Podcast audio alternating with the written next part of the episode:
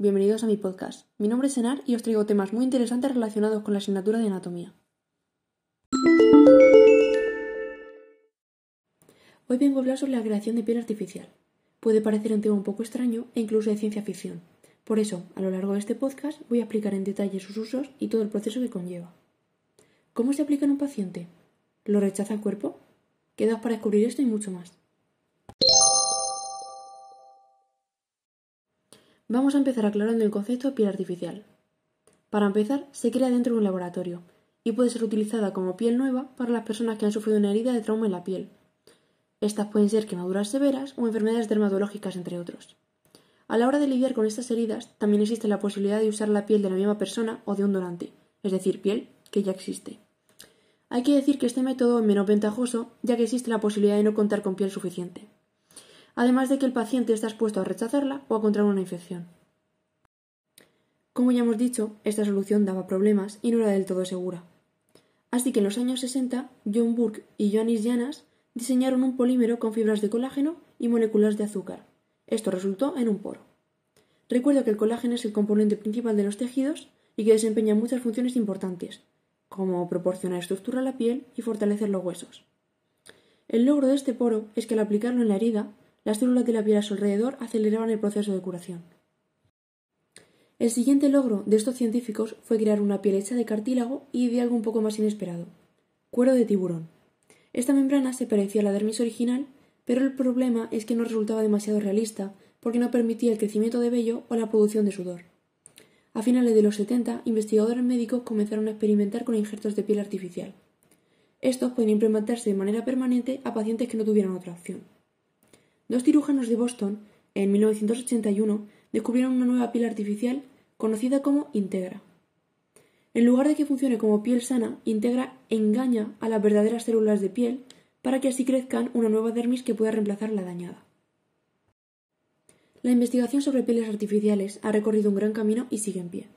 Normalmente se utiliza una estructura de colágeno, que ya hemos mencionado antes, a la que se le pueden agregar células propias del paciente.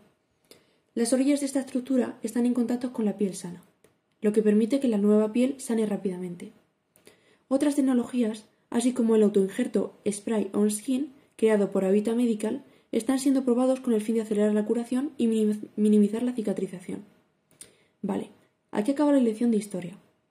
Ya tenemos una idea de cómo empezó y de cómo sigue avanzando hoy en día. Ya que tenemos esto claro, vamos a pasar la forma en la que se cultivan dentro de un laboratorio. En lugar de usar las células en las placas de cultivo, donde están en cultivo bidimensional, y la que se encuentran adheridas a una superficie de plástico, recreamos el ambiente de la dermis y de la epidermis. A partir de las biopsias, que son muestras de piel sana, se obtienen dos de las células más importantes en la piel: los queratinocitos, células de la epidermis, y los fibroblastos, células de la dermis. Estas células van a multiplicarse durante las tres semanas que permanecen en cultivo, y durante ese tiempo se crea una matriz que simula la dermis. Esta está formada por fibrina, una proteína de la sangre que contribuye a la formación de coágulo sanguíneo, y agarosa, que es un polisacárido que deriva de un alga y que va a proporcionar consistencia. En nuestra estructura de piel artificial todavía nos falta otro tipo de célula de la piel, los melanocitos, que se encargan de producir la melanina. De esta manera se puede apreciar algunas diferencias de color con respecto a la piel sana. Esto, junto con más factores, va a hacer que la piel artificial resalte y su efecto sea menos natural. Para disminuir el número de factores que restan puntos estéticos, ya hay universidades que han sido capaces de desarrollar sensores plásticos. Estos, implementados sobre un sistema de piel artificial, son capaces de transmitir a las células nerviosas del cuerpo la sensación de presión y tacto, por lo que se vuelve mucho más realista. Ya sabemos cómo crece este tejido dentro del laboratorio, pero ¿Cómo se pone en el paciente? Y respondiendo a la pregunta en la introducción, ¿lo rechaza nuestro cuerpo? En la investigación se lleva a cabo un estudio comparado histológico, genético y de compatibilidad en la piel fabricada con cada tipo de célula madre. Se establecen las características de los distintos modelos generados y de su posible uso terapéutico. Sobre todo, esto es útil para aquellos pacientes cuya gravedad no les permite esperar el tiempo necesario para la fabricación de piel artificial con sus propias células. Así que, respondiendo a la pregunta, Mediante estudios en los pacientes, podemos lograr que el cuerpo reconozca estas células como suyas. En cuanto a la aplicación en el cuerpo, la colocación de la piel no es demasiado compleja. Lo importante es que la zona no esté infectada ni tenga costras o tejidos muertos. En la primera fase de la operación se limpia toda la superficie quemada para que quede libre de infecciones y de restos de células muertas, como acabamos de decir. A continuación se colocan los apósitos de la piel, la parte de los fibroblastos, hacia abajo y se fijan mediante grapas quirúrgicas. Finalmente se protege todo con un tul y con vendas que no se adhieren a la herida. El avance a nivel medicinal que conlleva la piel artificial es un paso enorme, pero dejando de lado sus propiedades curativas, ¿se podría crear un humanoide con piel generada en cultivo?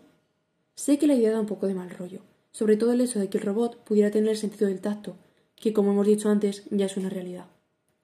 De hecho, tampoco hay que llegar hasta el extremo de un robot. Vamos a pensar en las prótesis. Y no es que las prótesis sean menos complejas, en fin. Ahora mismo, prótesis que cuentan ya con estas membranas pueden ser controladas con la mente de quien las usa a través de un ordenador o bien con microelectrodos implantados en el cerebro. Volviendo a la capacidad de sentir.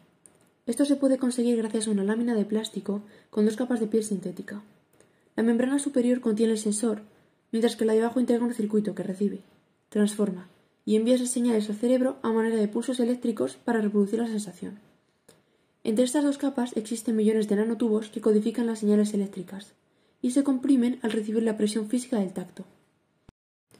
Esta nueva funcionalidad representa una importante mejora en el creciente mercado de las prótesis biónicas al permitir la transmisión de sensaciones de tacto.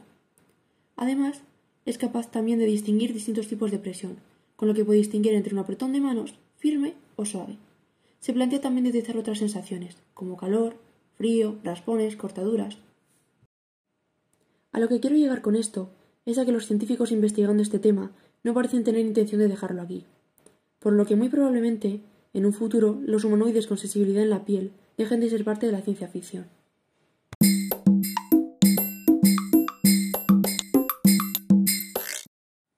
Bien, como ideas principales nos podemos quedar con que la creación de piel artificial ha evolucionado mucho desde sus inicios hasta el día de hoy. De hecho, siguen investigando nuevas técnicas de cultivo y de posibles aplicaciones, cada vez con más éxito. Aunque pueda parecer una idea un poco extraña, ya podemos acceder a este recurso y sus múltiples posibilidades y avances van a ayudar a los pacientes con este tratamiento a hacer vida normal y a sentir ese injerto como una parte más de su cuerpo.